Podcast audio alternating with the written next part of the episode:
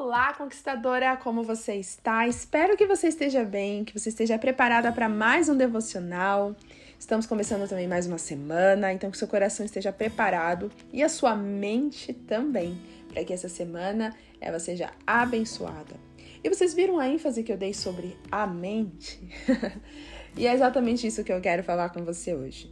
Nós vamos ler lá em Filipenses 4, versículo 8, que diz assim: Finalmente, irmãos, tudo que for verdadeiro, tudo que for nobre, tudo que for correto, tudo que for puro, tudo que for amável, tudo que for de boa fama, se houver algo de excelente ou digno de louvor, pensem nessas coisas.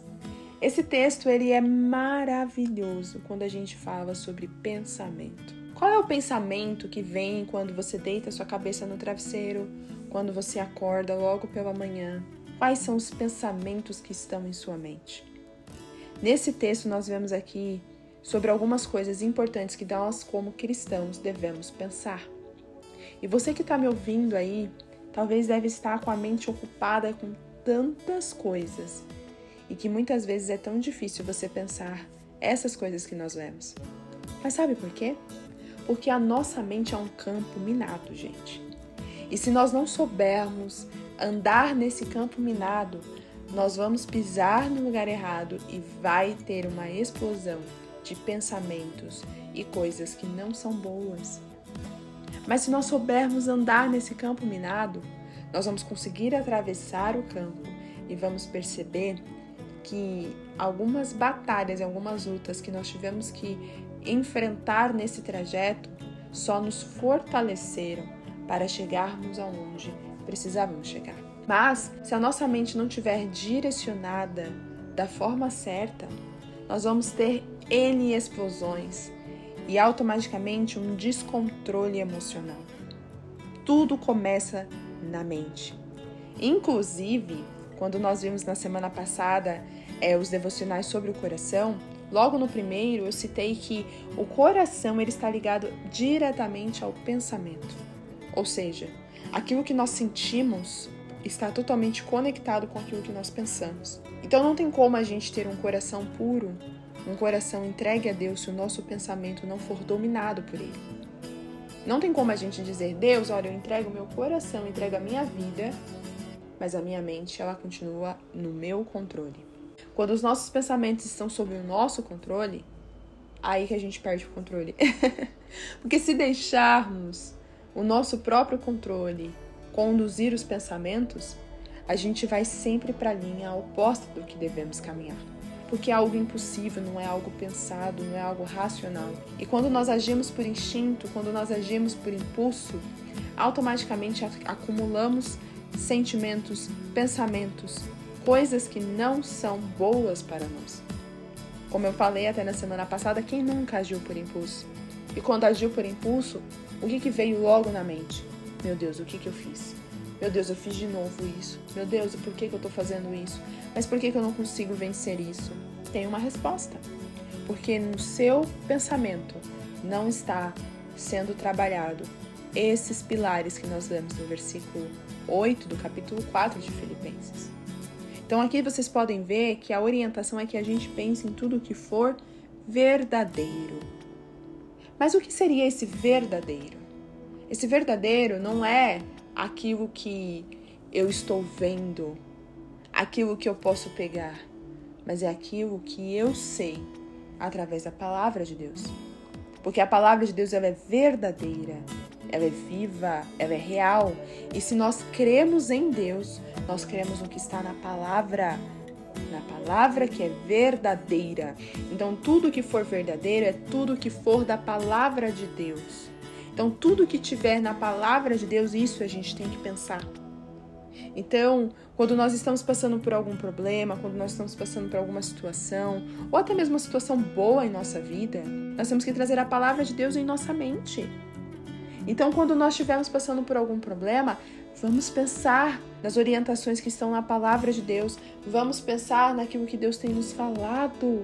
E quando nós pensamos nessas coisas, automaticamente o nosso coração ele é trabalhado da forma certa, porque como eu disse, o coração está conectado com o pensamento. Então, se eu penso logo, eu sinto aquilo e aquilo é transformado em meu coração.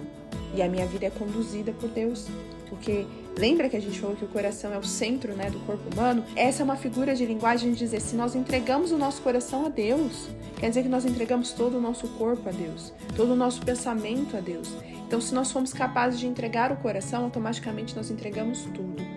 Mas, como eu falei, não tem como entregar o coração se eu não entregar o pensamento. Então, é uma coisa que puxa a outra. Então, quando você pensa em tudo que é verdadeiro, você deixa com que sua mente trabalhe a palavra Deus. Inclusive, desde que eu comecei a praticar a leitura da palavra, os devocionais em minha vida, todos os momentos em que eu passo por alguma situação, seja ela boa, seja ela ruim, a palavra de Deus, ela vem como fragmentos em meu pensamento. Às vezes eu posso não lembrar exatamente o versículo ou a referência clara daquilo, mas o pensamento vem e quando ele vem eu me lembro daquilo que é verdadeiro, da palavra de Deus, e isso acalma meu coração, isso me traz um refrigério. Então, se eu estou preocupada com algo, eu me lembrando da palavra de Deus, eu não fico mais preocupada, eu me acalmo.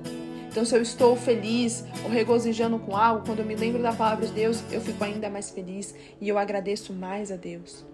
Então, quando nós trabalhamos em nosso pensamento tudo que é verdadeiro, nós aprendemos a confiar plenamente na palavra de Deus. E aí, uma coisa que eu trago a você: você só consegue trabalhar a sua mente com esses pensamentos que nós lemos aqui nesse texto se a sua mente estiver recebendo as informações certas.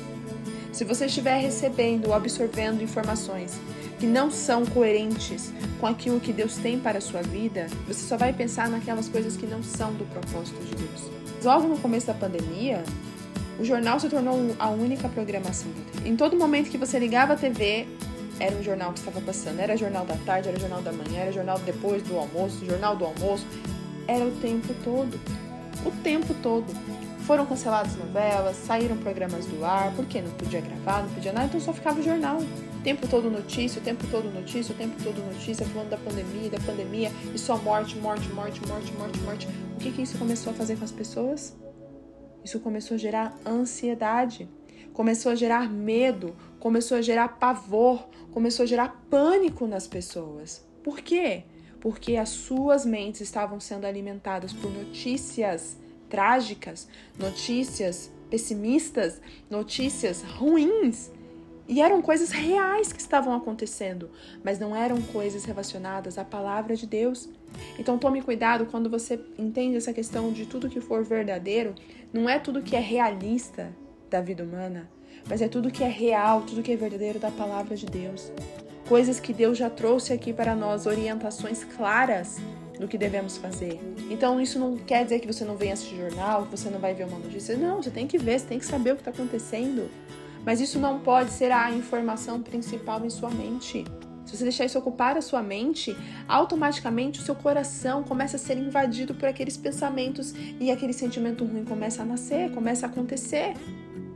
E eu lembro que nesse momento de pandemia em que só tinha jornal, jornal, jornal, jornal, jornal, a gente ficava mais agoniado do que aliviado. E muita gente depois, com o tempo, que começou a ver que assistir aquelas notícias começou a fazer mal, essas pessoas começaram a parar. E isso acabou ajudando muita gente. Por quê? Porque a informação começou a ser diferente. Não estava mais absorvendo as informações erradas, estava absorvendo as informações certas. Então, tudo que for verdadeiro tem que ocupar a sua mente. Quando você for deitar em sua cama, peça a Deus para que Ele te dê os pensamentos verdadeiros. Tire um tempo do seu dia para ler a palavra de Deus, para meditar na palavra de Deus, para que essas palavras escritas aqui na Bíblia, que é a própria boca do Senhor, invada o seu pensamento todos os dias. E quando vier um problema, você vai falar: posso tudo naquele que me fortalece. E quando vier uma falta de algo, algum problema que você estiver enfrentando, você vai dizer: O Senhor é meu pastor e nada me faltará. Quando vier alguma batalha, alguma opressão, se lembre das histórias da Bíblia. Pessoas reais, verdadeiras, que enfrentaram desafios, mas venceram suas batalhas. Por quê? Porque confiaram em Deus, porque seus pensamentos estavam em Deus. Então, não deixe sua mente ser um campo minado de pensamentos ruins.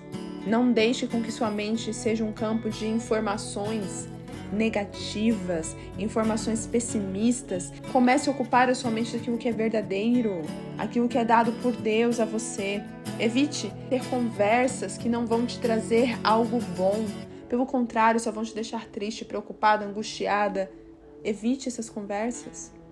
Às vezes a gente conversa com algumas pessoas que são tão pessimistas que depois que a gente conversa com essas pessoas, como que nós estamos? Nós estamos mal, para baixo, parece que aquela pessoa sugou toda a nossa energia. Então, cuidado, cuidado com as pessoas que você tem compartilhado as coisas da sua vida. Cuidado com o que você tem deixado entrar em sua mente. Comece a pensar naquilo que é verdadeiro, aquilo que é dado por Deus que essa palavra venha alimentar o seu coração e a sua mente, para você entender que sim, Deus estando no controle da sua mente, você vai pensar naquilo que é verdadeiro. E hoje eu quis trazer o foco desse primeiro tipo de pensamento.